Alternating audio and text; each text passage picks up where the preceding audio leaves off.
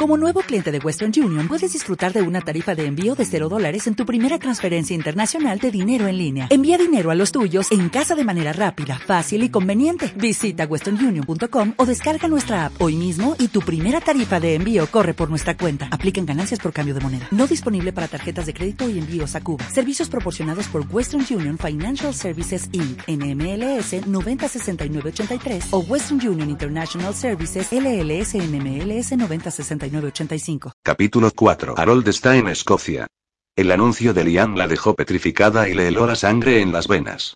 Ese momento había estado cabalgando tan tranquila al lado de Sigimor mientras intentaba decidir si debía amonestarlo por haberla besado la noche anterior o si, por el contrario, debía intentar que volviera a hacerlo. Y de golpe recordó la razón por la que estaba con Sigimor y sus hombres, por la que había huido a Escocia. De forma inconsciente, tensó las riendas, haciendo que su montura perdiera el paso y se removiera, inquieta. Sigimor alargó el brazo y le dio unas palmaditas en el muslo sin apartar la mirada de su primo. Para sorpresa de Jolene, el roce de su mano la tranquilizó, porque le recordó sin palabras que no estaba sola. Aún se sentía un poco culpable por haberlos metido en problemas, pero la sensación comenzaba a desvanecerse. Cada vez que uno de ellos hablaba de Harold, su voz rezumaba tanto odio y resentimiento que no tardó en comprender que ellos también clamaban venganza. Al fin y al cabo, todos habían estado a punto de morir por su culpa. Estaba segurísima de que esos hombres no dudarían en ayudar a una mujer y a un niño, como también lo estaba de que se vengarían de Harold por haberlos encerrado y condenado a la horca. ¿Estás seguro? Preguntó Sigimor, apartando la mano a regañadientes del esbelto muslo de Jolene en cuanto se aseguró de que se había calmado. Sí. Nos persigue sin esconderse, contestó Liam con una sonrisa, meneando la cabeza. Está preguntando por nosotros. Y le cuenta a todo aquel con el que se cruza que persigue a su esposa, quien, según él, huyó contigo llevándose a su hijo. El muy imbécil posiblemente esté intentando despertar la indignación de la gente con la supuesta ofensa para ganarse su cooperación. ¿Y lo ha conseguido? Aparentemente, sí. Pero en realidad, no. Es inglés y muchos creen que esa es razón suficiente para engañarlo. El hecho de que un lord inglés haya perdido a su esposa a manos de un buen escocés es motivo de holgorio para casi todos aquellos con los que ha hablado. Lo que no sé es si tardará mucho en darse cuenta del detalle. Más de lo que le conviene, pero me temo que no lo suficiente para nosotros. Jolene esbozó una alicaída sonrisa cuando ambos hombres la miraron. Harold aborrece a los plebeyos y a todos aquellos que no son ingleses. Torció el gesto. Considera a los escoceses unos salvajes ignorantes. Sí, lo dejó bien claro cuando nos arrojó a su mazmorra, replicó Sigimor. Sea como fuere, no es tan tonto. No tardará en darse cuenta de que se ha convertido en objeto de burla y cambiará de táctica. Sigimor meditó un instante y después asintió con la cabeza. Sí. Es posible que siga persiguiéndonos, pero con sigilo. ¿Crees que lo logrará? preguntó Liam. Lo justo como para que nos resulte difícil localizarlo. Si lleva dinero, es posible que logre comprar a un hombre o dos y que sean ellos los que den la cara. Algunos harían cualquier cosa por llenarse el bolsillo, hasta ayudar a un inglés. ¿Cuántos hombres tiene? No lo sé con seguridad, pero creo que unos doce, por lo que he oído. Suficiente como para que sean una amenaza, pero no lo bastante como para temer una emboscada o un ataque por su parte. Como a estas alturas ya sabrá a dónde nos dirigimos, no necesita avanzar pegado a nuestros talones. Jolene frunció el ceño mientras intentaba averiguar cómo o dónde podría haber descubierto Harold la procedencia de Sigimor. ¿Estás seguro de que sabe a dónde nos dirigimos? No creo que Peter se lo dijera, porque cuando te envió el mensaje ya sospechaba de él. Aunque no lo sepa con exactitud, o no sepa dónde está Dubeirland, no tardará mucho en averiguarlo, respondió él. Puede que no seamos ricos ni poderosos, pero casi todos saben quiénes somos y dónde están nuestras tierras. Sigimor volvió la cabeza hacia Nanti antes de que ella pudiera preguntarle cómo y por qué eran tan conocidos si no eran ni ricos ni muy poderosos. Le resultaba difícil creer que fuera por algo malo o escandaloso. Los hombres que ayudaban a las mujeres y a los niños, sobre todo si estos eran oriundos de un país que la mayoría de los escoceses aborrecía, no podían ser malos. Desde que emprendieron el viaje, todos la habían tratado con suma cortesía y, si no tenía en cuenta el beso que Sigimor le había robado, claro. Los hombres infames no trataban a las mujeres con tanta caballerosidad. Sin embargo, Sigimor parecía muy seguro al afirmar que los Cameron de Dubeirland eran conocidos a lo largo y ancho de Escocia. Echó un vistazo a sus seis guardianes mientras se preguntaba si no sería el increíble atractivo de los hombres de Dubeirland el causante de su fama. Sus tranquilas reflexiones fueron interrumpidas abruptamente por la voz de Sigimor. Hay que correr la voz de que Harold nos persigue y que preferimos que no nos pille por sorpresa, le dijo Nanti. ¿Cuánto nos queda hasta llegar a las tierras de los Armstrong de Aigbaya? Entiendo. Nanti esbozó una sonrisilla al tiempo que le pasaba un dormido Reinarda Jolene. No mucho. Bien. Adelántate y ponlos al tanto de la situación. Diles que necesitamos que alguien vigile de cerca a es malnacido. ¿No quieres que acaben con él? Me encantaría, pero es mejor que no ensucien sus espadas con la sangre de un inglés. Si Harold es tan tonto como para seguirnos, como para forzar un enfrentamiento, le daremos el gusto y después lo enterraremos. Nosotros al menos tendremos derecho a hacerlo, aunque solo sea porque nos amenazara de muerte. No debemos extender esta contienda a otros clanes. Nanti asintió con la cabeza. Si elijo bien el camino, haré correr la voz entre los demás clanes. Tal vez avise a los Murray y a mis hermanos, por supuesto. ¿Dónde os espero? Pasaremos un par de noches en Escarglas con mis primos y desde allí cabalgaremos directamente hasta Dubeirland.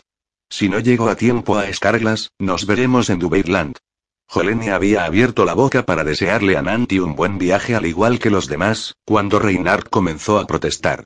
El niño hizo un puchero mientras llamaba a Nanti con los ojos clavados en su cada vez más lejana figura. Semejante reacción le provocó una punzada de celos, pero se dijo que no debía ser tan tonta. Reinhardt se había encariñado con todos los hombres y, después de lo que la pobre criatura había pasado desde que Harold llegó a Drumwich, no era de extrañar que se inquietara al ver que uno de ellos se marchaba. No obstante, reprimir los celos fue un poco más difícil cuando Sigimor le quitó al niño de los brazos y vio que éste se tranquilizaba de inmediato. Nanti tiene que hacer algo muy importante, le dijo Sigimor a Reinhard mientras lo acomodaba en la silla, entre sus piernas. Cuando lo haga, regresará. Nanti es mi amigo, protestó el niño. Sí que lo es, convino Sigimor al tiempo que azuzaba a su montura para que emprendiera la marcha a un paso vivo, aunque cómodo para reinar, pero también es un hombre con un deber que cumplir. A veces, los hombres tienen que dejar a sus amigos y a su familia durante un tiempo porque tienen cosas importantes que hacer. Como mi papá. Sí, como tu papá. Pero papá no ha vuelto. No, ahora debe de estar trabajando con los ángeles. ¿Cuándo lo dejarán volver a casa? Och, muchacho, los ángeles no pueden dejarlo volver. Sigimor acarició los rizos negros del niño. Me temo que no se puede regresar del cielo, pero tu padre te está vigilando y te escucha desde allá arriba. Siempre lo hará, porque quiere ver cómo te conviertes en un hombre bueno y fuerte que cuida de su gente y de sus tierras. Y también quiere ver cómo le doy una patada en el culo al primo Harold por haber robado Drumwich y haberlo mandado con los ángeles. Sigimor estuvo a punto de sonreír al ver la expresión atónita que pasó por el rostro de Jolene. Sí, muchacho, eso es exactamente lo que vamos a hacer, darle una patada en el culo. Jolene apartó la mirada de Sigimor y Reinhard mientras luchaba por contener las lágrimas que habían asomado a sus ojos y le habían provocado un nudo en la garganta. Su sobrino se había dado cuenta de más cosas de las que ella creía. Y también era evidente que había oído algún que otro comentario subido de tono. Pero lo más conmovedor de la escena era la ternura con la que Sigimor le había explicado la ausencia de Peter. A pesar de su apariencia, de sus toscos modales y de las barbaridades que soltaba en ocasiones, era un hombre bueno y amable con el pequeño, dispuesto a echar una mano para cuidarlo y con una asombrosa paciencia para lidiar con él. De hecho, todos los hombres del grupo eran muy buenos con Reinhard. Aunque en Drumwich nadie lo había maltratado ni habían sido desagradables con él, solo Peter y sus dos hombres de confianza le habían dedicado parte de su tiempo. No obstante, y por mucho que le pesara admitirlo, su hermano y sus amigos nunca habían sido tan pacientes ni comprensivos como sus acompañantes. A decir verdad, su actitud podía tildarse de maternal, concluyó, y estuvo a punto de sonreír al pensar que todos ellos se caerían horrorizados de sus monturas si se le ocurriera decirlo en voz alta. Sin embargo, era la actitud de Sigimor con el niño lo que más le sorprendía. El hombre que comparaba con un perro con el ideal de dama inglesa le hablaba a un niño de ángeles y, los sentimientos que despertaba en ella eran de lo más inquietantes. Porque empeoraban todas las incómodas emociones que estaba experimentado por su culpa y le ablandaban el corazón cuando lo que en realidad deseaba era distanciarse de él. Madre del amor hermoso. Ese hombre le había acariciado el pelo a Reinhard mientras le hablaba de los ángeles y cómo iba a mantener las distancias con él, Hay una aldea a unas cuantas horas de camino, dijo Sigimor al tiempo que se acercaba para cabalgar a su lado. Tiene una posada bastante limpia. Nos detendremos allí a pasar la noche. Jolene se desentendió de sus tortuosos pensamientos y frunció el ceño. ¿Y eso no dejará un rastro demasiado evidente de nuestro paso? Sí, siempre y cuando Harold nos siga hasta la aldea, pero en realidad da igual. Ahora que sé que acabará localizando Dubeitland, no veo por qué no podemos disfrutar de unas cuantas comodidades cuando se nos presente la oportunidad. Echó un vistazo hacia el cielo. Sobre todo cuando se avecina una tormenta. Jolene clavó la vista en el cielo, donde no había ni una sola nube, pero decidió no contradecir su predicción. Una cama limpia y, tal vez, un baño caliente. Sí. ¿No te resulta tentador? No sabéis cuánto. De todas formas, si la tentación lleva a Harold hasta nuestra puerta y de esa forma pongo en peligro a Reinar, prefiero resistirla. Tal y como te he dicho, muchacha, Harold no tardará en llegar a nuestra puerta por muy listos que seamos. Si está decidido a encontrarnos, lo hará. Y, además, ¿de dónde has sacado la idea de que estoy pensando en ti al hablar de las comodidades? Jolene lo fulminó con la mirada mientras él se adelantaba para ponerse a la altura de Liam, que cabalgaba a la vanguardia del grupo. Ese hombre iba a volverla completamente loca. No había término medio. O estaba a punto de derretirse por él o le entraban unas ganas locas de darle una buena tunda y, si tuviera los músculos y la fuerza necesaria para hacerlo, claro. La posada se llamaba Los Dos Cuervos y, ciertamente, era un establecimiento muy pulcro y bastante bonito. Un apetitoso aroma flotaba desde la cocina y su estómago rugió en respuesta. Lo único malo que alcanzó a ver fueron las miradas desorbitadas y un tanto espantadas de los parroquianos. Quizá fuese mejor que mantuviera la boca cerrada y que fuera Sigimor quien le pidiera al posadero que le preparara un baño. Madre del amor hermoso. Es inglesa. Musitó el hombre, tras lo cual frunció el ceño y le preguntó a Sigimor. ¿Cómo se te ha ocurrido traer a una maldita sasenacha a mi casa? ¿Y cómo es que has acabado con ella, eh? Sigimor cruzó los brazos por delante del pecho y clavó la mirada en el posadero, un hombre mucho más bajo y gordo que él. Jolene casi sintió lástima del pobre hombre, pese a su mala educación. Echó un vistazo a sus cuatro forzudos acompañantes y se preguntó cómo era capaz de seguir en sus trece el tal maese Dumbar. La ferocidad de sus expresiones debería haberlo hecho soltar una retaíla de balbuceos aduladores, pero saltaba a la vista que el hombre ignoraba estar caminando por el borde de un precipicio. Aunque los demás clientes seguían mirándola con patente desagrado, al menos demostraban el buen tino de guardar silencio. Semejante reacción a su mera presencia era un tanto dolorosa, y esperaba que Sigimor no tardara mucho en poner a Maese Dumbar de un humor más agradable. Sí, es inglesa, rezongó Sigimor. Una Sassenach enclenque, diminuta y quejica. Tal vez debería darle una buena patada, decidió. No la creía capaz de acobardar a un puñado de buenos escoceses con su mera presencia. Sigimor se encogió de hombros. Lo veo y no lo creo y, un cuerno. Lo interrumpió con brusquedad Maese Dumbar, que alzó la voz para hacerse oír por encima de los airados murmullos de la concurrencia. Una chiquilla tan ridícula como ella no supone amenaza alguna para un hombre. ¿Es tuya? Sí. Sigimor se sintió dividido entre el deseo de sonreír al ver la expresión contrariada de Jolene y las ganas de agofetear al posadero por sus groseros modales. Por desgracia, ninguna de las dos cosas le reportaría la cama blandita y el baño caliente que deseaba, de modo que se contuvo. ¿No podrías haberte buscado una muchacha escocesa como Dios manda? Pareces un buen hombre. Y lo soy, pero debías saldar una deuda de honor. Su hermano me salvó la vida. Pues se ha excedido en el cobro. Y que lo digas. Sigimor no le quitaba ojo a Jolene mientras hablaba. Aunque no es tan malo. Los ingleses educan bien a sus mujeres.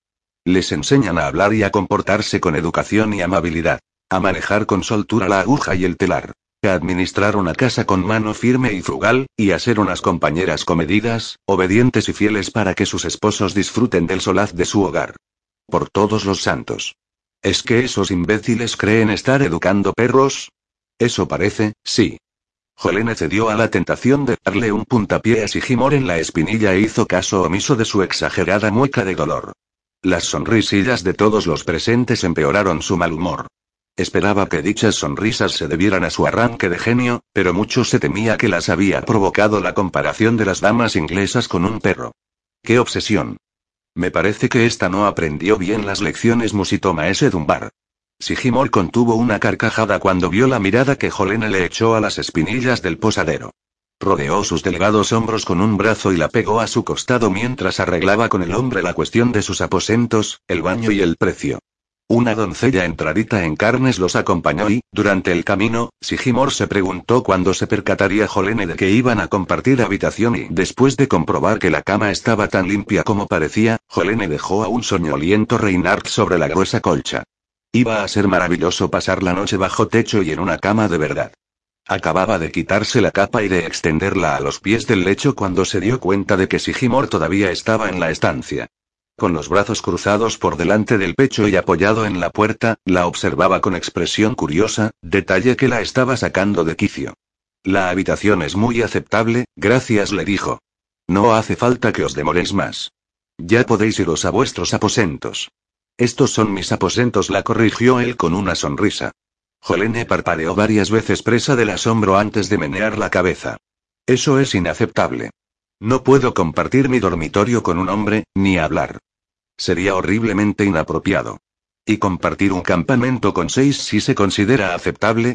Por supuesto que no, pero preferiría caminar sobre un montón de brasas ardientes antes que admitirlo. Evidentemente, no podía decirle la verdadera razón por la que no quería compartir la habitación con él. Lo único que le faltaba era que descubriera lo mucho que deseaba quedarse a solas, lejos de él, para intentar contener la creciente atracción que sentía hacia su persona. Era extraño, pero tenía la sensación de que compartir una habitación con él sería mucho más íntimo que dormir a su lado en el duro suelo. Solo hay una cama, protestó mientras se preguntaba de mal humor por qué se ruborizaba con la simple mención de esa palabra. Sí, pero no te preocupes. Es muy grande. Antes de que pudiera replicar, unos toquecitos en la puerta anunciaron la llegada de su baño.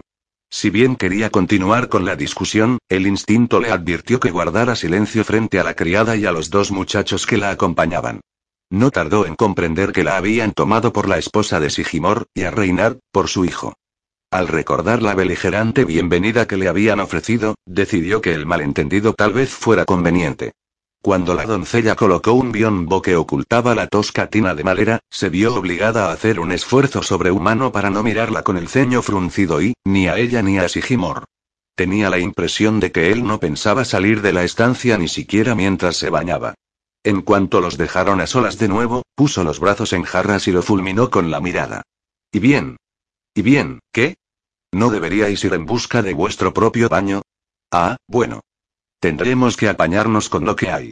Los muchachos volverán dentro de un rato con un par de cubos de agua caliente para mí. Liam y los demás también querían bañarse y la posada solo tiene dos tinas. Se acercó a la cama, donde se dejó caer al lado de Reynard, tras lo cual enarcó una ceja y le dijo, En fin, ya estás tardando, muchacha. No deberías dejar que el agua se enfriara demasiado. Ah, intenta que no huela a flores. Jolene abrió la boca para darle una merecida réplica, pero la cerró al punto. Todos sus instintos le decían que no lograría convencerlo de nada y, además, el agua caliente que tanto deseaba la estaba llamando a gritos. Tras lanzarle una osca mirada, cogió su jabón con aroma a lavanda, unas cuantas prendas limpias y buscó la protección del biombo. Al menos así estaría mucho más tranquila que en el arroyo, donde había tenido que confiar en su palabra de que no la miraría. El viaje estaba siendo un continuo asalto a su decoro. Pese a la irritación, soltó un sentido suspiro cuando se metió en la bañera. Estuvo un buen rato disfrutando indecentemente del maravilloso calorcito del agua, pero su innato sentido de la educación y de la justicia no tardó en hacer acto de presencia. Ese hombre se merecía bañarse con agua fría, pensó mientras comenzaba a lavarse, pero se contentaría con dejársela agradablemente perfumada y su humor mejoró en gran medida una vez estuvo bañada, vestida y con el cabello húmedo después de haberlo secado con la toalla. Olisqueó el agua de la bañera y la sonrisa que le arrancó el aroma a lavanda todavía seguía en su rostro cuando salió de detrás del biombo. Huele a flores, dijo Sigimor mientras cogía los cubos de agua caliente que los muchachos acababan de llevar y echaba a andar hacia la bañera. La banda francesa replicó ella al tiempo que se sentaba frente a la chimenea para cepillarse el pelo y secárselo al calor del fuego. Un jabón estupendo. Oyó el suspiro resignado que soltó mientras dejaba los cubos junto a la bañera, tras lo cual se acercó a ella con la mano extendida. No tengo jabón. El mío está secándose en el taburete que hay junto a la bañera. Correspondió su expresión ceñuda con una dulce sonrisa y contuvo a duras penas las carcajadas mientras él se alejaba hacia el biombo. Sigimor añadió un cubo de agua a la bañera y dejó el segundo para aclararse el jabón del pelo. Se despojó de la ropa, se metió en el agua y volvió a suspirar cuando captó el aroma a la banda que lo rodeaba. A menos que consiguiera evitar a su hermano y a sus primos hasta que el olor se desvaneciera, se vería obligado a propinar más de un coscorrón para silenciar las bromas. Soltó una maldición cuando cogió el jabón y se percató del fuerte perfume que desprendía ahí, y a punto estuvo de soltar otra al oír que Helene se reía por lo bajo. Mientras se lavaba, juró que a partir de ese momento siempre llevaría consigo su propio jabón. Un jabón que no oliera a nada y, como correspondía a un hombre. Cuando los criados les sirvieron la cena, ya estaba bañado y había ayudado a Jolene a asear al niño y a lavar la ropa. Miró a la muchacha con cara de pocos amigos para que no hiciera ninguna broma y después se sentó en la cama con Reinhard mientras los criados se llevaban la bañera y ella se trenzaba el pelo, todavía húmedo. No podía apartar los ojos de ella. Nunca le habían gustado las mujeres morenas, pero ese brillante y abundante pelo negro le resultaba irresistible. Ardía en deseos de verlo suelto bajo su delgado cuerpo mientras estaba tendida en la cama. Posiblemente Liam estuviera en lo cierto. La deseaba con desesperación. Y dicho deseo estaba resultando demasiado potente como para combatirlo. Preocupado por la posibilidad de que fuera excesivamente obvio, decidió atender a Reinhard. Ayudó a Jolene a darle de comer y a acostarlo en el camastro que la posadera les había proporcionado y después se sentó para cenar. Acababa de recuperar el control cuando miró al otro lado de la mesa y vio que Jolene se lamía una gota de vino de los labios. El deseo lo asaltó de nuevo y gruñó para sus adentros. Dijo Liam qué distancia está Harold.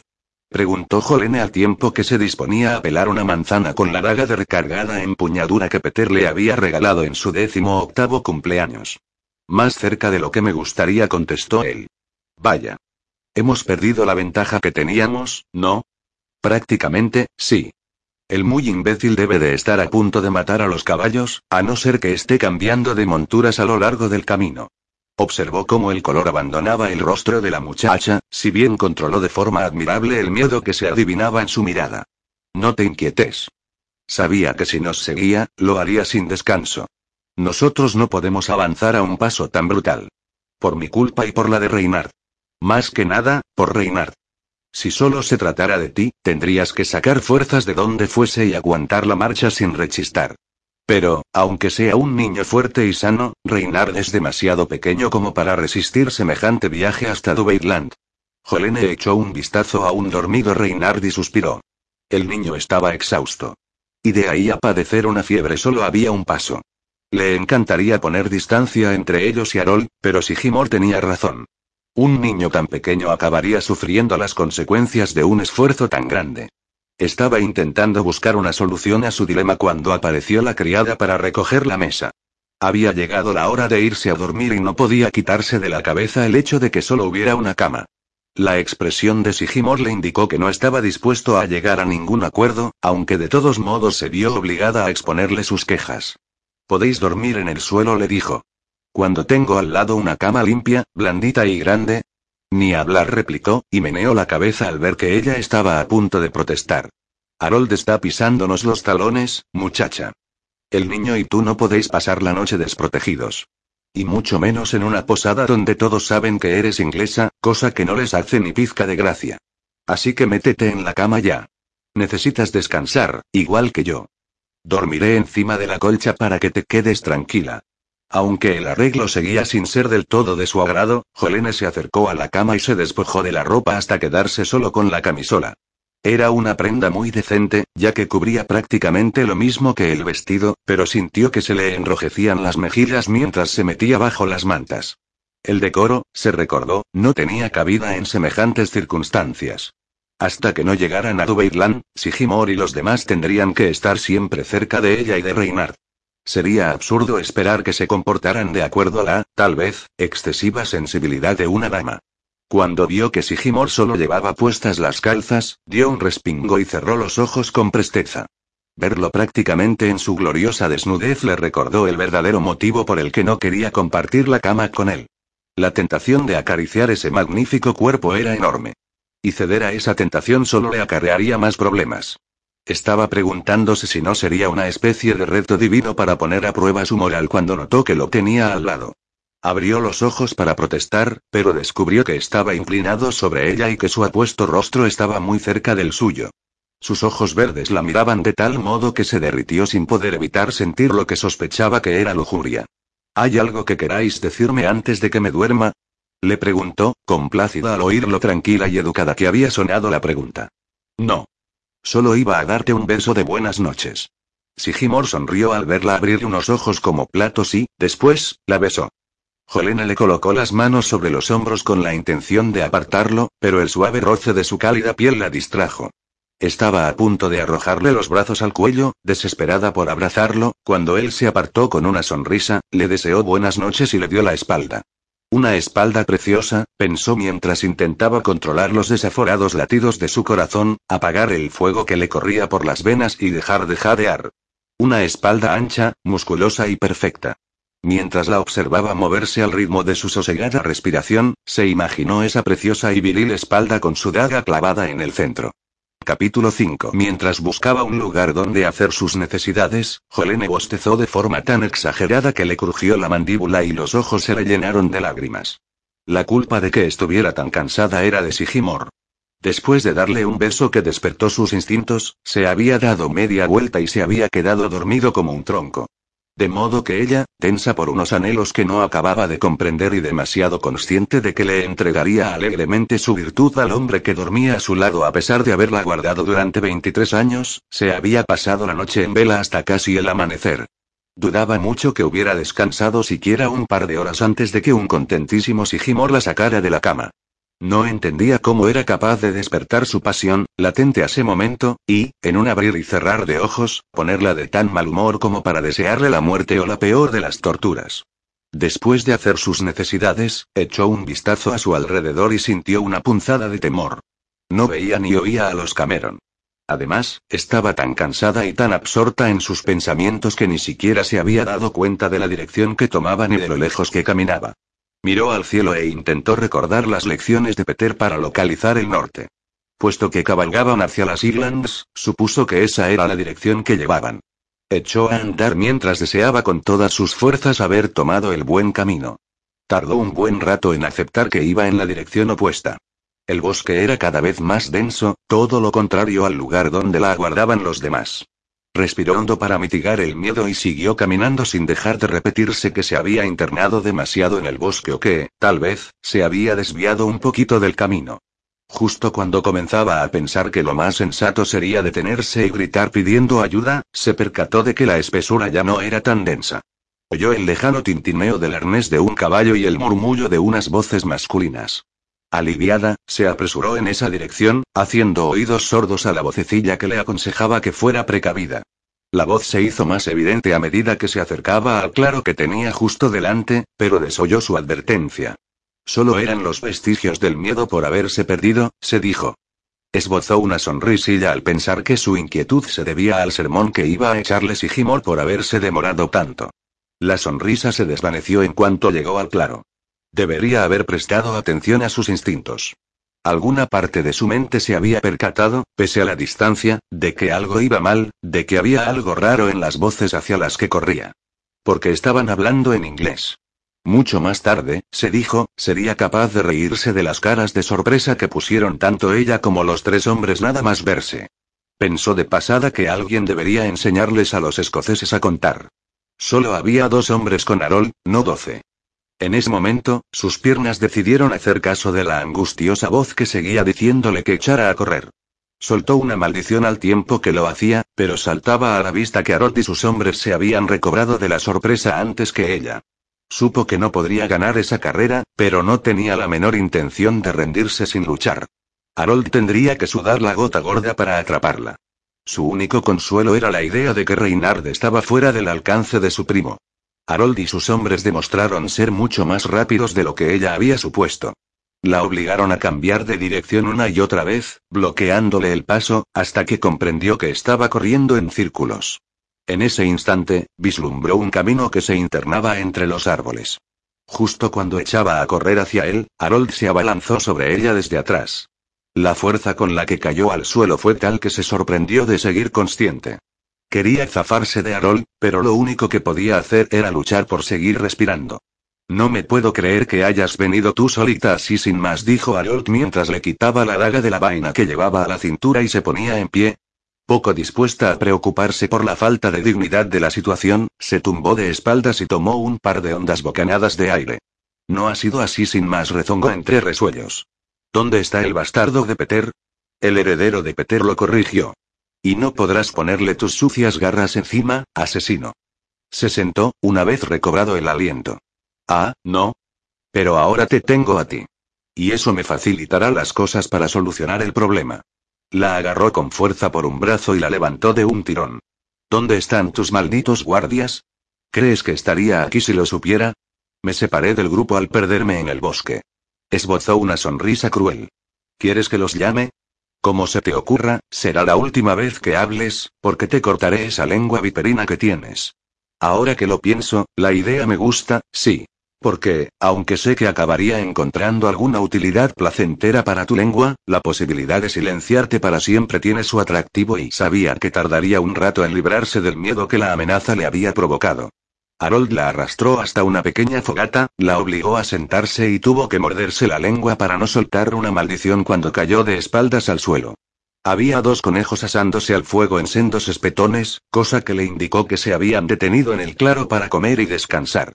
Y eso era algo que podría beneficiarla, ya que estaba segura de que los Cameron comenzarían a buscarla en breve. Milord dijo uno de los hombres, un tipo delgado y alto con el rostro picado por la viruela, no deberíamos alejarnos de aquí. ¿Por qué? preguntó Harold a su vez mientras se sentaba junto a ella. Esos escoceses no deben de andar muy lejos. Lo suficiente como para que los oigamos si se aproximan. Esperaremos a que lleguen los demás, tal y como planeamos. Milordi, esperaremos aquí. Válgame Dios, Martín, tenemos a la mujer. Aunque esos imbéciles nos encuentren antes de que lleguen los demás, la utilizaremos como escudo. Y ahora tráeme mi bota. Jolene soltó un suspiro aliviado. El tal Martín guardó silencio y sus más que lógicas preocupaciones fueron pasadas por alto. En el fondo, estaba agradecidísima porque la arrogancia de Harold, que lo obligaba a quedarse allí donde estaban, les facilitaría a los Cameron la búsqueda. Su única preocupación radicaba en el resto del grupo, por no mencionar al propio Harold. Rezaba en silencio para que Sigimor y los demás la encontraran antes de que sus compatriotas se convirtieran en una amenaza real para ella. Hace mucho que se fue, murmuró Sigimor, mirando con cara de pocos amigos hacia los árboles por los que había desaparecido Jolene. Las mujeres tardan mucho, señaló Lian mientras le ofrecía la bota para que bebiera agua. No tanto replicó antes de darle un trago y devolvérsela. Se rascó la barbilla y volvió a clavar la mirada en los árboles. Puede que esté y bueno, enfer. Parecía un poquito pálida. Y muy cansada. Lian miró a su primo sin pestañear. ¿Por qué me miras así? Pasaste la noche con ella en una habitación con una sola cama. ¿Así? No. Yo dormí encima de las mantas, y ella, debajo. No pasó nada. Intentó no pensar en todo lo que había deseado hacer y que todavía deseaba. Compartir una cama con Jolene había sido un tormento que no le gustaría repetir. Al menos, no hasta que se le permitiera meterse bajo las mantas con ella.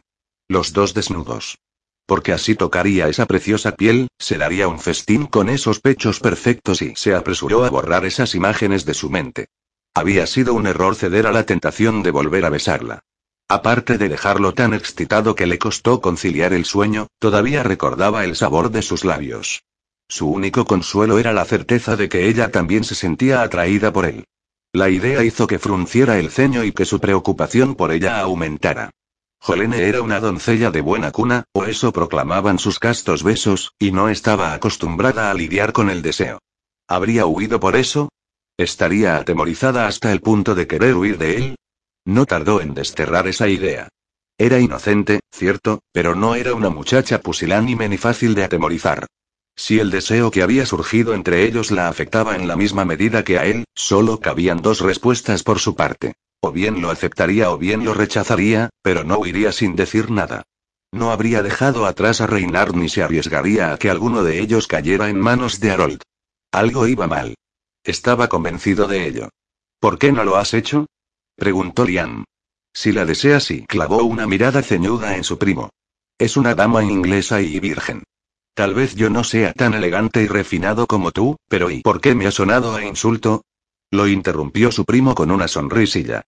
Pero y prosiguió Sigimor, haciendo oídos sordos sé muy bien que no es muy caballeroso seducir a una muchacha como ella. Si te digo la verdad, nunca he sido partidario de seducir a una virgen. Me resulta un poco retorcido. Y también desconsiderado. Puede ser. De todas formas, cualquiera puede quedar satisfecho con las muchachas dispuestas a darse un revolcón por el simple placer del acto o por un poco de dinero. Claro que también hay otras que lo hacen por la emoción de la conquista. Jolene no es de esas. No, no lo es. Es una muchacha hecha para llevarla al altar. Ahora mismo es una muchacha desaparecida. Voy a buscarla. Acabarás avergonzándola si te topas con ella en un momento delicado. Se le pasará. No puedo quedarme aquí por temor a ofender su modestia cuando podría haberse perdido, estar enferma o algo peor. Sigimor agradeció el silencio de su primo. Ordenó a David y Marcus que se quedaran con Reinardi con los caballos. Acompañado por Liam y Tait, se encaminó hacia el bosque en busca de Jolene. En realidad, sería de lo más vergonzoso encontrarla mientras hacía sus necesidades, pero estaba dispuesto a correr ese riesgo. Todos sus instintos le decían que algo iba mal. La preocupación, o más bien el temor, que sentía era bastante sorprendente. Por su intensidad. Porque nacía de algo que nada tenía que ver con la promesa que le hiciera al hermano de Jolene, ni con la que le había hecho a ella, y tampoco estaba relacionada con el afán natural de proteger a una mujer. Apenas hacía dos días que se conocían y ya se había convertido en una parte muy importante de su mundo. Sentir un deseo inmediato por una mujer atractiva era comprensible, pero los sentimientos que albergaba hacia ella lo tenían desconcertado. Tenía la impresión de que para sentir ese miedo y esa preocupación por su seguridad debería haberla conocido mejor y de forma más íntima. También le desconcertaba la renuencia a curarse de semejante aflicción. Tenía clarísimo que no quería distanciarse de ella antes de que la cosa empeorara o se complicara más. En cuanto la vio por primera vez, deseó que fuera suya. Por muy bajita, morena e impertinente que fuese, en aquel momento pensó. Debe ser mía. Punto. Y aún seguía pensándolo. Porque eso parecía lo apropiado, aun cuando ella le lanzara miradas asesinas y la ira relampagueara en esos ojos grises. En cuanto la encontrara, sana y salva, sabía que tendría que reflexionar detenidamente acerca de su futuro con ella. Las dificultades saltaban a la vista, como por ejemplo el hecho de que fuera inglesa, pero tal vez ya iba siendo hora de que comenzara a repasar lo positivo, como el deseo visceral que la muchacha le provocaba.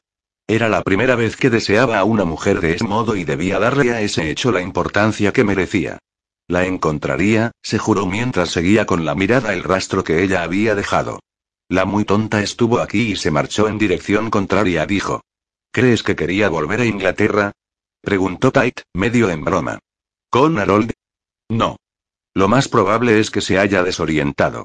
Seguro que llegó hasta aquí sin prestarle atención al camino que llevaba y se ha perdido. Miró a Liam. ¿A qué distancia estaba Harold? Cada vez más cerca contestó. De todas formas, no creo que lo tengamos justo detrás.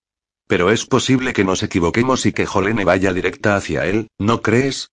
Así que será mejor que no la llamemos a gritos, murmuró Tait al tiempo que se reunía con Liam y Sigimor, quienes ya estaban siguiendo el rastro de Jolene. A lo mejor esa es la causa de que no se esté desgañitando. A lo mejor es por puro orgullo y obstinación, añadió él. Yo mismo la he visto tomar la dirección incorrecta y después de señalárselo, ella se empeñó en asegurarme que lo sabía, pero que quería echar un vistazo. Cuando salimos de la habitación en la posada, giró a la izquierda en lugar de a la derecha para ir hacia la escalera. Cuando le dije que estaba por el otro lado, me dijo que solo estaba curioseando porque quería saber cuántas habitaciones había en la planta de arriba. Intercambió una sonrisa fugaz con sus compañeros. No. Se ha perdido y mucho me temo que se ha alejado más de la cuenta porque se negaba a admitirlo. Aunque espero que ese sea el único problema. Seguir su rastro no fue tarea fácil, porque las pocas huellas que había dejado eran imperceptibles. El tiempo se les agotaba y Sigimor era consciente de que su miedo iba en aumento. Además de Harold, había otros peligros en el bosque. En un momento dado, decidió que Liam se adelantara para asegurarse de que no se topaban con problemas mientras la buscaban. Aunque en cierto modo era satisfactorio ver que sus dos compañeros compartían su preocupación, la seriedad de sus expresiones era un triste consuelo. Tras prometerse que se daría el gusto de echarle una buena reprimenda, se concentró en la tarea de seguir su rastro. Jolene miró al cielo y maldijo para sus adentros. El día llegaba a su fin con asombrosa rapidez. El sol no tardaría en ponerse. Escapar al amparo de la oscuridad le dificultaría a Harold la tarea de seguirla. Por desgracia, también le complicaría las cosas a ella. Si se las había arreglado para perderse en pleno día y pocas opciones tendría de encontrar el camino de regreso al campamento de Sigimor por la noche. Con el sentido de la orientación que la caracterizaba, bien podía acabar en Gales, concluyó, compungida. Lo verdaderamente complicado sería escapar de un Arol que no la perdía de vista, y de sus dos hombres, igualmente atentos. De todas formas, se negaba a darse por vencida. Lo único que necesitaba era una oportunidad, por pequeña que fuera. Un pequeño milagro. Le bastaría con que los dos hombres de su primo se distrajeran un momento. Porque entonces aprovecharía la oportunidad para golpear a su primo con la piedra que tenía escondida entre las faldas y echaría a correr. Si algo se le daba bien era correr deprisa, y tenía suficiente resistencia para hacerlo durante un buen trecho. Siguió rezando para que se le presentara esa oportunidad. Nos casaremos en cuanto regresemos a Drumwich, dijo Harold, atravesándola con la mirada mientras hablaba. Era obvio que sus plegarias no iban a ser escuchadas de momento. Qué mal se te dan las bromas, primo. Yo nunca bromeo, y somos primos lejanos. No será difícil obtener una dispensa especial, ya que nuestro parentesco es muy distante. Y no nos olvidemos de la avaricia de ciertos obispos y Harold chasqueó la lengua. Qué poco respeto demuestras por nuestro bien amado clero. Yo, por mi parte, he hecho un donativo a la iglesia en agradecimiento a su ayuda y comprensión. Jolene puso los ojos en blanco antes de mirarlo. Eres muy generoso con lo que no te pertenece por derecho. El dinero, así como Drumwich, está en mi poder. De modo que es mío. Todo pertenece a Reynard, el hijo de mi hermano, su heredero. Por ahora. Harold tomó un sorbo de vino de la bota y se la ofreció. Estuvo a punto de declinar la oferta con desdén, pero la sed pesó más que los reproches. Sin embargo, limpió de forma exagerada la boca de la bota antes de acercársela a los labios. El hecho de que su primo la mirara con los ojos entrecerrados le dijo que estaba poniendo a prueba su terrible temperamento, pero sabía que no sería capaz de morderse la lengua por mucho tiempo. Estar tan cerca de él, del hombre que tenía las manos manchadas con la sangre de Peter, la enfurecía sobremanera. Además, saber que también iba a matar a Reinard en cuanto se le presentase la oportunidad, y que lo haría sin el menor reparo, acrecentaba su mal humor. ¿Qué quieres decir con eso? Odiaba tener que preguntarlo, pero fue incapaz de resistirse mientras le devolvía la bota. Es normal que los niños pequeños mueran, ¿no te parece? ¿Serías capaz de ensuciarte las manos con la sangre de un niño inocente y desválido? No, si puedo evitarlo. En realidad, mi intención es que sea declarado bastardo. Aunque estaba decidido a emplear la solución más práctica y rápida, si consigo atraparlo, me decantaré por lo segundo. Eso tampoco te convertiría en heredero. No eres el siguiente varón en la línea de sucesión. ¿Acaso no sabes que me han nombrado heredero de Peter después de Reinardi? Por un breve y horrible momento, Jolene creyó que Fe estaba diciendo la verdad, pero entonces se percató de la forma tan intensa con que la miraba. Quería ver si era tan tonta como para creerlo. Era un hábito muy peculiar en él cada vez que mentía, algo de lo que se había percatado hacía muchos años. Se reprendió para sus adentros por haberlo olvidado. Imposible, Peter jamás te habría nombrado su heredero, lo contradijo con voz tajante. El hecho de interrumpir la línea sucesoria lo habría puesto en un brete, pero jamás te habría elegido. Porque, entre otras cosas, nunca se fió de ti. Habría elegido a Roger, a quien apreciaba como a un hermano y en quien confiaba por encima de todas las cosas. Cuando vio que la ira oscurecía su mirada y que uno de sus puños se alzaba ligeramente, se preparó para recibir un golpe. No obstante, Harold se contuvo y eso la sorprendió. Ese momento, nunca había reprimido el impulso de golpear a aquellos que lo irritaban. De algún modo extraño, la recién descubierta habilidad de su primo para contener su ira le otorgaba un aura mucho más amenazadora si cabía. Me quedaré con Drumwich y contigo, le aseguró entre dientes. No, jamás te quedarás conmigo. Me casaré contigo y de modo aseguraré mi posición en Drumwich. Además, me acostaré contigo para que no haya duda alguna. La simple idea de que esas manos manchadas con la sangre de su hermano la tocaran le provocó una arcada. El rubor que cubrió las mejillas de Harold bastó para saber que no había logrado disimular su repulsión. Debía de estar loco para pensar que se sometería al asesino de Peter y que aceptaría alegremente que también acabara con la vida de su sobrino. La novia tiene que dar su consentimiento expreso, le recordó. Ten por seguro que jamás mentiré al respecto. La sonrisa que esbozó su primo le provocó un escalofrío. He elegido muy bien al sacerdote que va a casarnos. Una que vez seamos marido y mujer, reclamaré tu más que respetable dote y utilizaré tu papel de esposa para exigir el regreso de Reinard Drumwich. Había una nota tan decidida y serena en su voz que se sintió incapaz de rebatir semejante plan. No era tan difícil imaginarse a un sacerdote que hiciera oídos sordos a sus protestas y negativas.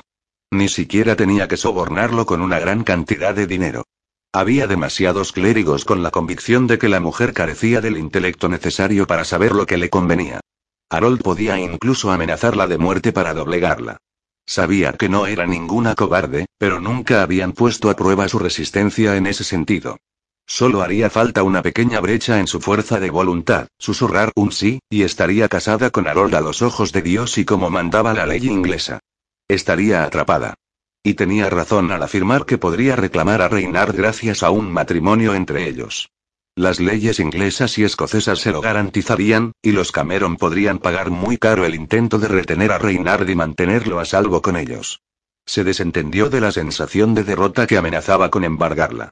Tal vez saqueara, tal vez acabara en las garras de Harold, pero eso no significaba que no pudiera luchar contra él. Ni tampoco que sus planes tuvieran que salir tal y como esperaba. Tal vez no pudiera hacerlo en ese mismo momento, pero ya se le presentaría la oportunidad de escapar y tenía que creerlo o perdería todas las esperanzas. ¿Tendré una novia casta y pura? La repentina pregunta la sacó de su ensimismamiento e hizo que lo mirara a la cara. El recuerdo de los besos de Sigimor le provocó un intenso rubor. La furia que apareció en el rostro de Harold la asustó, pero volvió a controlarse. Posiblemente no querría aparecer delante del sacerdote con una mujer molida a golpes, pensó con ironía. Así que has permitido que ese escocés malnacido te toque, ¿no? ¿A qué escocés malnacido te refieres? preguntó ella a su vez con voz dulce, horrorizada por su propia osadía. ¿Acaso quieres que crea que la altiva señora de Drumwich se ha rebajado al papel de simple ramera? ¿Simple? No, jamás he sido simple. Pero es que y todos esos hombres tan apuestos, tan grandes y contestó. Asquerosos escoceses. Has mancillado el honor y la sangre de los Gerard. Harold respiró hondo varias veces para serenarse. No te creo, dijo con voz trémula por la furia después de guardar un breve silencio. No, jamás te rebajarías de ese modo, no con uno de esos Cameron. Son unos salvajes. Unos infames. Los conocen a lo largo y ancho de esa maldita tierra por su mal genio, por su proclividad a engendrar pelirrojos y por sus excentricidades. Por eso sé a dónde se dirige ese imbécil. Al menos, no son infames por asesinar a sus familiares movidos por la avaricia. A Peter lo mató el pescado podrido. Ardía en deseos de borrar esa expresión satisfecha de su rostro. Fue el vino envenenado. Jamás podrás demostrarlo. Nadie escuchará las quejas de una esposa desobediente en contra de su marido, el señor de Drumwich. En cuanto estemos casados, tu palabra no valdrá nada contra la mía y nadie te apoyará si eso significa ganarse mi enemistad. Mi familia me apoyará. Será mejor que reces para que no lo hagan, si quieres que sigan con vida. No puedes matarlos a todos. Puedo silenciar al número suficiente para infundir el temor de Dios en los demás. O el temor hacia mi persona se corrigió mientras le alzaba la barbilla. Y, si me ocasionas demasiados problemas, ni siquiera el placer de disponer a mi antojo de tu suave cuerpo me impedirá cerrarte la boca. Y eso sería una lástima, murmuró, acariciándole la mejilla, aunque frunció el ceño cuando vio que retiraba bruscamente la cabeza, porque preferiría oírte gritar de placer en la cama. Tú y yo podemos hacer que los Gerard de Drumwich sean la fuerza más poderosa de Inglaterra. No le sorprendió que tuviera planes que iban más allá del robo de Drumwich. Y más allá de sus capacidades. Claro que no podía olvidar que había aprendido a controlar su genio, a contener el impulso de golpear cuando se sentía contrariado. Si había aprendido a ser cauto y artero, Reinard, Trumwich y ella corrían un grave peligro. La mera idea de que se convirtiera en un hombre poderoso, de que su poder se extendiera más allá de las murallas de Drumwich, era aterradora. Tenía que poner punto y final a los planes de ese hombre. Estaba sopesando la posibilidad de salir huyendo sin más, amparándose en la sorpresa para salir victoriosa, cuando uno de los hombres de Harold dio la voz de alarma. Su grito fue seguido por los aterrorizados relinchos de los caballos. Los dos hombres se apresuraron a tranquilizar a los caballos e impedir que huyeran. Uno de ellos gritó algo sobre una víbora. Parecía que sus plegarias acababan de ser escuchadas. Si bien una víbora no era el mejor aliado del mundo, aprovechó la distracción de Harold sin pérdida de tiempo. Agarró la piedra que había ocultado entre los pliegues de su falda y se puso en pie de un salto. Harold hizo ademán de detenerla, pero solo le dio tiempo a soltar un juramento antes de que le golpeara la cabeza. Cuando se desplomó en el suelo, ella ya corría, daga en mano. Capítulo 6. Corre, muchacha. Jolene no vaciló ni un instante mientras corría a través del bosque. Por el camino, se le ocurrió que era muy raro que su ángel de la guarda tuviera acento escocés. Aunque, al instante, vio que era Liam quien corría a su lado.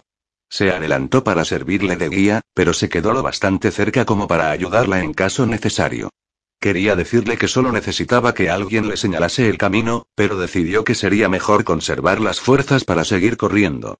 Liam la detuvo en una sola ocasión, y aprovechó el momento para imitar el canto de un mirlo. Jolene estaba a punto de decirle lo bien que lo hacía cuando oyó la respuesta.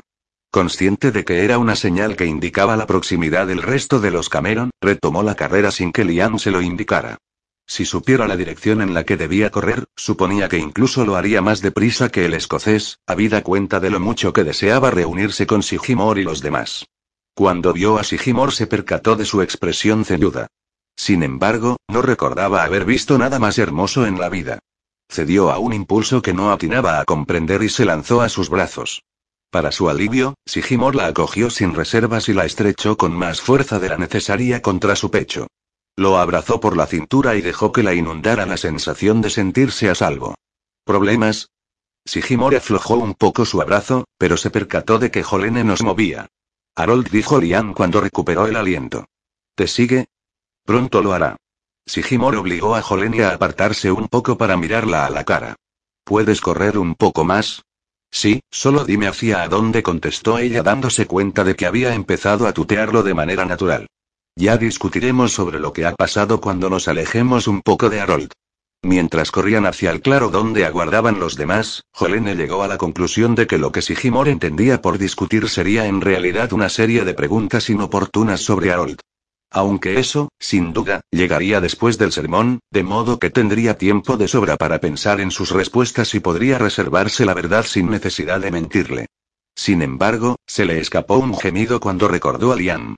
No le cabía duda de que él era el motivo del respiro que Sigimor le había concedido. Era muy posible que hubiera escuchado gran parte de la conversación que había mantenido con Harold, y no tendría el menor reparo en repetírsela a Sigimor. Cuando por fin se detuvieran, esperaba haber recobrado la suficiente compostura como para discutir el asunto. No estaba segura de lo que él haría si descubría todos los planes que tenía su primo, pero sospechaba que las consecuencias podrían acarrearle muchos problemas, como si no tuviera bastante con los que ya tenía. Sigimor dio un par de órdenes bruscas para que los otros se pusieran en marcha en cuanto se reunieron con ellos.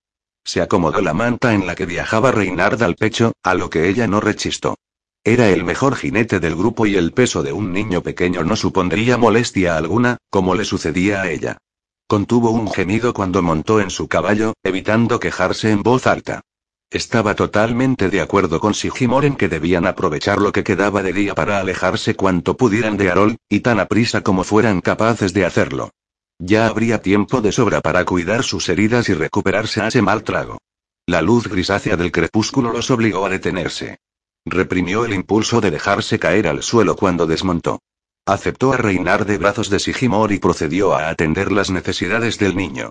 El pequeño se quedó dormido en cuanto comió, circunstancia que envidió con toda su alma. Además de poder dormir como un angelito, había disfrutado del placer de estar pegado al pecho de Sigimor durante la dura cabalgada. Estaba segura de que ese cuerpo fuerte lo había protegido de toda molestia. Ojalá ella hubiera estado pegada contra el pecho de Sigimor.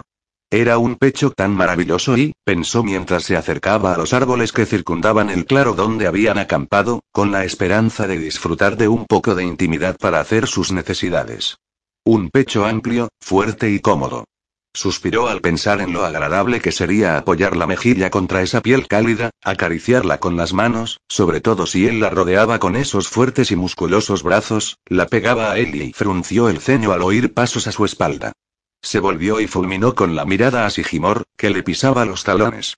Me gustaría tener un poco de intimidad, le dijo, pero él no se movió. Sí, lo sé, replicó. De todos modos, te acompaño. ¿Cómo voy a tener intimidad si me acompañas? Te pones detrás del tronco de un árbol o de un arbusto y yo te espero al otro lado. Sí, pero y podrás oírlo todo, protestó, horrorizada, con un hilo de voz. Creo que podré soportarlo. El brillo risueño de su mirada hizo que la alarma se trocara en enfado.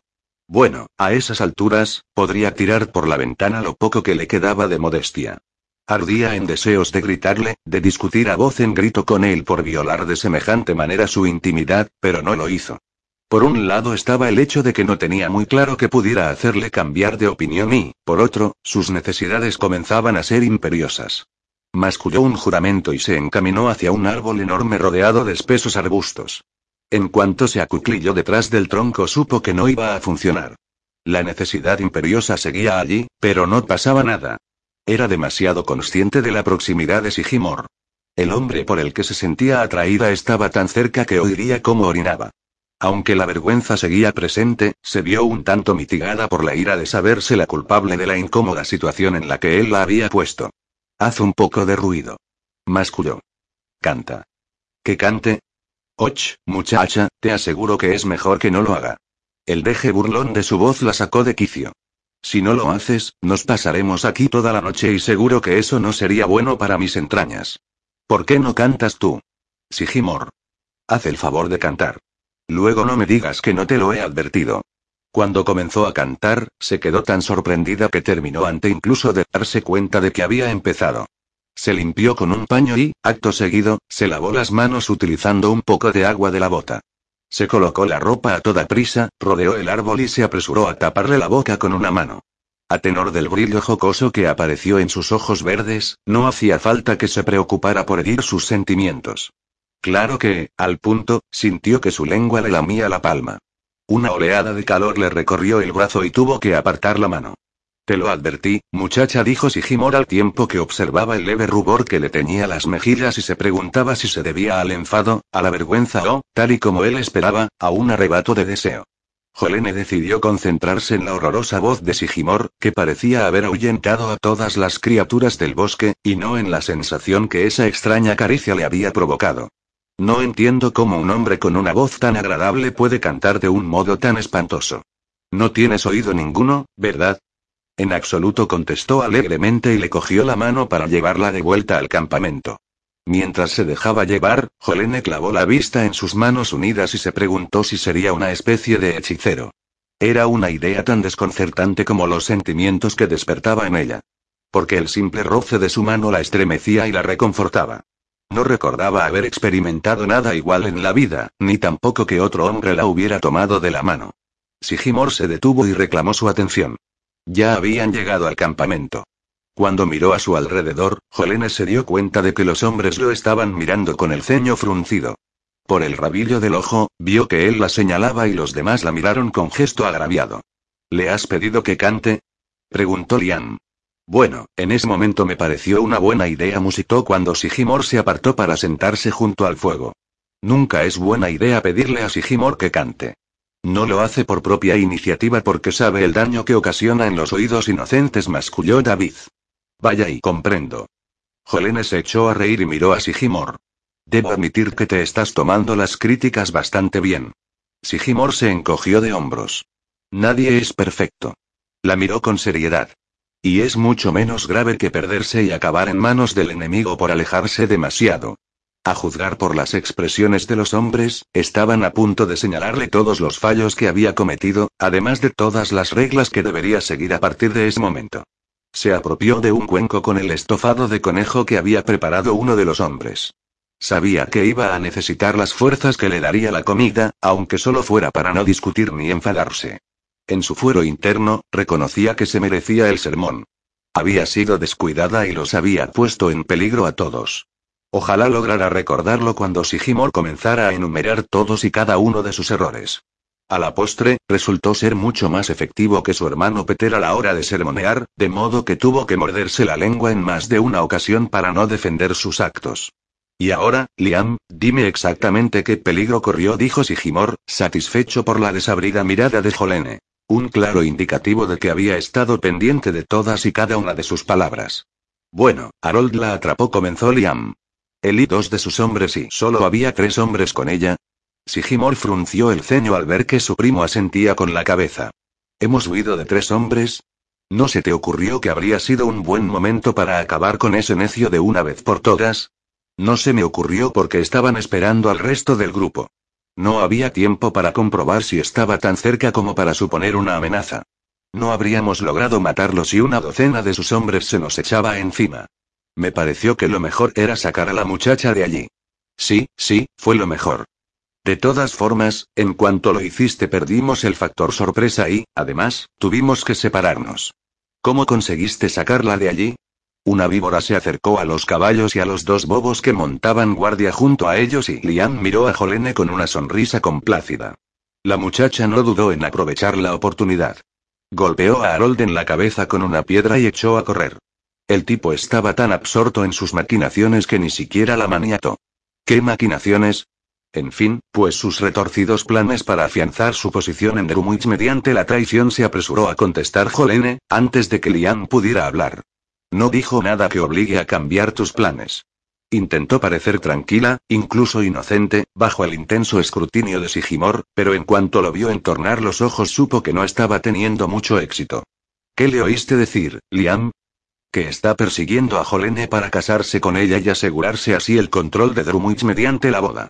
Quiere utilizarla para lograr que recaiga sobre nosotros todo el peso de la ley y así recuperar a Reynard respondió.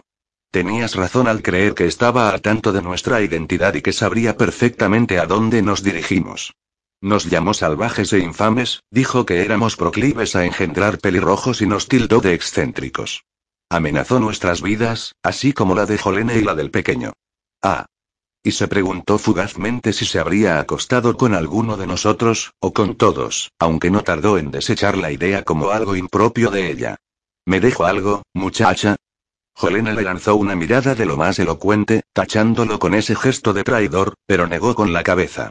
Dado que Lian lo había escuchado todo, también estaría al tanto de su cuantiosa dote, si bien de momento no la había mencionado. O se le había escapado la parte en la que Harold hablaba de ella o no lo consideraba un detalle importante. Sospechaba que la perseguía por razones que nada tenían que ver con Reynard y con la muerte de Peter.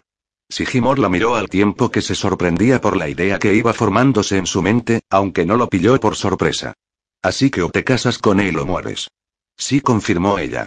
Parece que Harold ha obtenido una dispensa y tiene a un sacerdote preparado. Ambos están muy satisfechos con la fortuna de Reynard.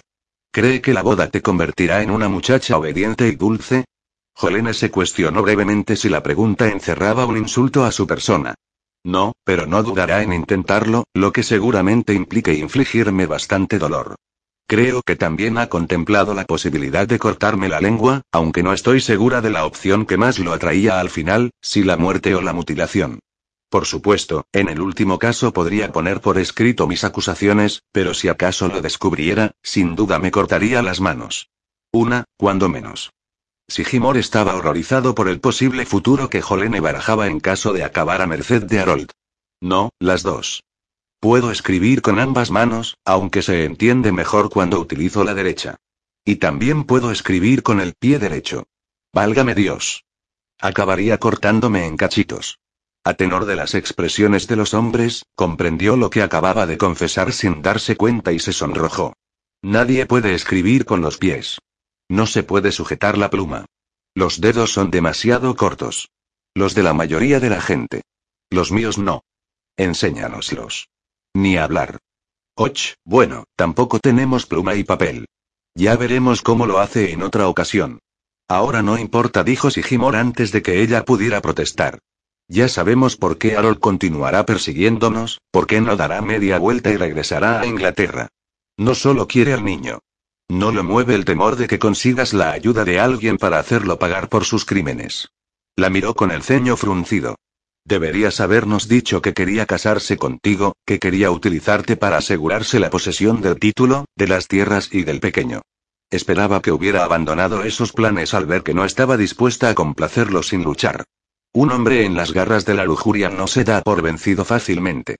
Sí, sabe que eres una amenaza para él, pero también sabe que le serás muy útil viva, al menos durante un tiempo. Saciará su apetito hasta que comiences a dar demasiados problemas. Para él, eres un premio tan codiciado como el niño. O tal vez más, dependiendo de lo mucho que te desee. Harold ha deseado a casi todas las mujeres que ha visto desde que le cambió la voz. Y sospecho que lleva intentando ponerte las manos encima desde entonces. Jolene quiso rebatir ese punto, pero era incapaz de soltar semejante mentira. Dado que las sospechas de Sigimor procedían de lo que la había oído decir durante la pesadilla, sería una pérdida de tiempo negarlo. El interés que Harold sentía por ella comenzó a manifestarse el año que pasó de niña a mujer y desde entonces no se había aplacado. Las pocas ocasiones en las que había logrado acorralarla seguían perturbando sus sueños. Solo se había salvado porque muy pocos familiares se fiaban de Harold y, por tanto, apenas habían coincidido a lo largo de los años. Ojalá Liam no hubiera escuchado sus planes. Complicaban la situación, pero no cambiaban lo que debía, y quería, hacer. Independientemente de los nefastos planes de Harold, debía conseguir ponerse a salvo de sus garras y alejar también a Reynard. Su primo seguiría siendo una amenaza tanto si la obligaba a casarse con él como si no, y eso no cambiaría hasta que pagase por sus crímenes. No entendía por qué Sigimor creía que le había mentido. Solo había omitido algunos detalles sórdidos. Aún así, lamentaba no haberle hablado a Peter del acoso al que la había sometido Harold. En aquel entonces se sentía avergonzada y no quería causar problemas ni, en el peor de los casos, enfrentar a Peter con Harold. Se aferró a una infinidad de excusas que en ese momento se le antojaron estúpidas. Si hubiera hablado con Peter la primera vez que Harold la acorraló para manosearla, tal vez no habría acabado convirtiéndose en semejante amenaza. Estaba segura de que su hermano no le habría permitido poner de nuevo un pie en Drumwich. Se apresuró a enterrar esas ideas, ya que siempre le provocaban un profundo dolor y un sentimiento de culpa. Podría haber evitado la situación en la que se encontraba de tantas maneras que le daba vueltas la cabeza cada vez que lo pensaba. Pero eso no serviría de nada. Y tampoco debía sentirse culpable. Harold tenía la culpa de todo, era él quien había obrado mal. Si se lo repetía muchas veces, reconoció con tristeza, tal vez su corazón llegara a aceptarlo. ¿Has terminado ya de darle vueltas al asunto? Le preguntó Sigimor. Ella lo miró sobresaltada y recordó que estaba esperando que respondiera a su comentario. Sí, Harold me ha dado algún que otro problema. ¿Y Peter no lo mató? Decidí no molestarlo con el problema. Suspiró. Estaba pensando que las cosas podrían ser muy distintas si se lo hubiera contado. Sí, desde luego. Peter habría matado a Esmal nacido hace años. Muchísimas gracias por tu consuelo y tu indulgencia. Es lo menos que puedo ofrecerte. Tuvo que reprimir una sonrisa al verla echar chispas por los ojos, contento por haber logrado desterrar la tristeza de su mirada. No necesitas mi indulgencia. No eres la culpable de que la vida de tu hermano corriera peligro ni tampoco de que Harold se haya manchado las manos con su sangre. Ha sido su avaricia. Harold es el único culpable de todo este asunto. Ese hombre iba a acabar volviéndola loca, pensó. Primero parecía pasárselo en grande irritándola con un comentario que la hacía arder en deseos de darle un buen golpe en la cabeza y, acto seguido, se redimía con otro comentario que acababa derritiéndola. Bien sabía Dios que eso era suficiente para desquiciar a cualquier mujer. Eso me digo a mí mismo. Compuso una mueca. Es un poco alarmante que Harold esté tan cerca. Sí, no puedo negarlo. Llegaremos a Scarglass mañana o pasado mañana, dependiendo de lo rápido que viajemos. Allí podremos descansar un poco hasta que encuentre la manera de eludir a Harold y escabullimos sin que se dé cuenta para recuperar la ventaja que le llevábamos. ¿No vas a pedirles ayuda a tus primos? preguntó Liam. Con ellos pondríamos fin a la amenaza en un santiamén. Lo sé. El viejo Fingal estaría encantado de darles un buen susto a esos ingleses ensartándolos con su espada, dijo Sigimor. Sin embargo, como ya he dicho, preferiría no meter a más gente en este lío. Aceptaré algo de ayuda, pero nada más. Nosotros sí tenemos derecho a acabar con ese malnacido y pienso obligarlo a que nos siga hasta Dubaitland. Si la muerte de un lord inglés causa problemas, que vengan a quejarse a nuestras puertas porque así los convenceremos de que teníamos derecho a acabar con él. ¿No sería igual de justo que lo matara alguien de la familia? Tal vez, pero los ingleses no ven siempre las cosas como nosotros. Los Sassenachs están enzarzados en una guerra entre ellos y es posible que ni siquiera pestañeen ante la desaparición de uno de los suyos. Además, el malnacido ha cruzado la frontera con soldados armados hasta los dientes y preparados para la lucha. Aún así, no sabemos la influencia que tienen sus aliados en la corte ni hasta qué punto lo apoyan. Cabe la posibilidad de que su muerte provoque una protesta clamorosa y no quiero implicar a más gente. Liam suspiró antes de asentir con la cabeza. Me parece lógico. También tenemos pruebas de que Lord Peter te pidió ayuda. Cierto. Y tenemos a la señora de Drumwich, que nos rogó que la ayudásemos. ¿Qué os rogué? repitió Jolene. Sigimor decidió desoír la protesta. La señora de Drumwich tiene aliados. La miró con una ceja enarcada. ¿O no? Sí, contestó ella, tengo aliados.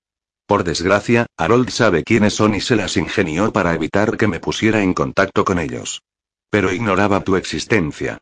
Peter no acostumbraba a contarle a la gente que le había salvado la vida a un de escocés, y las pocas ocasiones en las que relató la historia lo hizo de forma vaga y sin dar nombres. Me habló de ti cuando ya te había pedido ayuda. Harold no fue el único que se llevó una sorpresa cuando aparecisteis. Intenté hacerte saber que Peter había muerto, pero mi primo se apresuró a impedir que la noticia se extendiera. Y nosotros no hablamos con nadie cuando llegamos a suelo inglés. De hecho, hicimos todo lo posible por evitar que nos vieran y eso benefició a Harold. Jolene aceptó la bota de vino que Sigimor le tendía y bebió un buen trago antes de pasársela a Tyke, que estaba sentado a su izquierda. Fue lo más sensato. Tal vez no estemos en guerra, pero la gente recuerda muy bien las incursiones de los escoceses. Supongo que muchas de las familias que viven entre Drumwich y la frontera perdieron a alguien en ellas. Suspiró. Al igual que muchas de vuestras familias han sufrido a manos de mis compatriotas. Por desgracia, Harold parece eludir sin problemas a todos esos hombres sedientos de sangre inglesa. Sí, parece que mis compatriotas sufren un ataque de moderación, maldita sea. Incluso los clanes conflictivos de la frontera los han dejado pasar. De haberlo sabido, no le habría dicho a Nanti que se separara. Harold avanza más rápidamente y con más facilidad de lo que imaginaba. Así que tenemos que idear algo para frenarlo, para arruinar sus planes aunque consiga atraparos a ti o al niño. Jolene esperó a que dijera algo más, a que hiciera un par de sugerencias, pero guardó silencio mientras la observaba con detenimiento. Echó un vistazo a los otros cuatro hombres y se percató de que ellos también la observaban de la misma manera. Era como si todos supieran algo que ella desconocía, y eso la irritaba. Era evidente que habían discutido planes alternativos en algún momento del viaje y no habían creído oportuno compartirlos con ella. Dado que el asunto en cuestión la afectaba directamente, se le antojó una actitud de lo más injusta. Sin duda alguna, en toda su sapiencia masculina, habían decidido que guardar el secreto era necesario para proteger su delicada sensibilidad femenina, se dijo, furiosa. ¿Y bien? ¿Tenéis intención de compartir ese plan, o planes, conmigo? Preguntó a la postre. Tal vez debamos esperar a que amanezca adujo Sigimor, a que hayas descansado. Tomó una honda bocanada de aire para serenarse y le sonrió con dulzura. Cuéntamelo ahora. Adoraba su temperamento, se dijo Sigimor mientras reprimía una sonrisa. En muy raras ocasiones las mujeres le plantaban cara o proclamaban su disconformidad delante de él. Eso lo entristecía, pero sabía que muchas lo encontraban dominante e incluso amenazador. Al igual que muchos hombres, en cuyo caso ya le gustaba más. Sin embargo, las cosas eran distintas con esa inglesa diminuta. La muchacha no titubeaba a la hora de hacerle saber con una mirada que ardía en deseos de darle una buena tunda cada vez que se mofaba de ella. Sospechaba que muchos hombres lo tomarían por loco, pero esa cualidad le resultaba de lo más atractiva. Creo que sería mejor esperar a mañana, cuando tengas la cabeza despejada y hayas descansado. Lo único que me nubla la cabeza es la furia. Cuéntamelo ahora mismo. Por favor, añadió en un intento por ser amable, aunque falló estrepitosamente porque pronunció las palabras entre dientes. Sigimor se encogió de hombros. Como gustes. El plan es y que tú y yo nos casemos.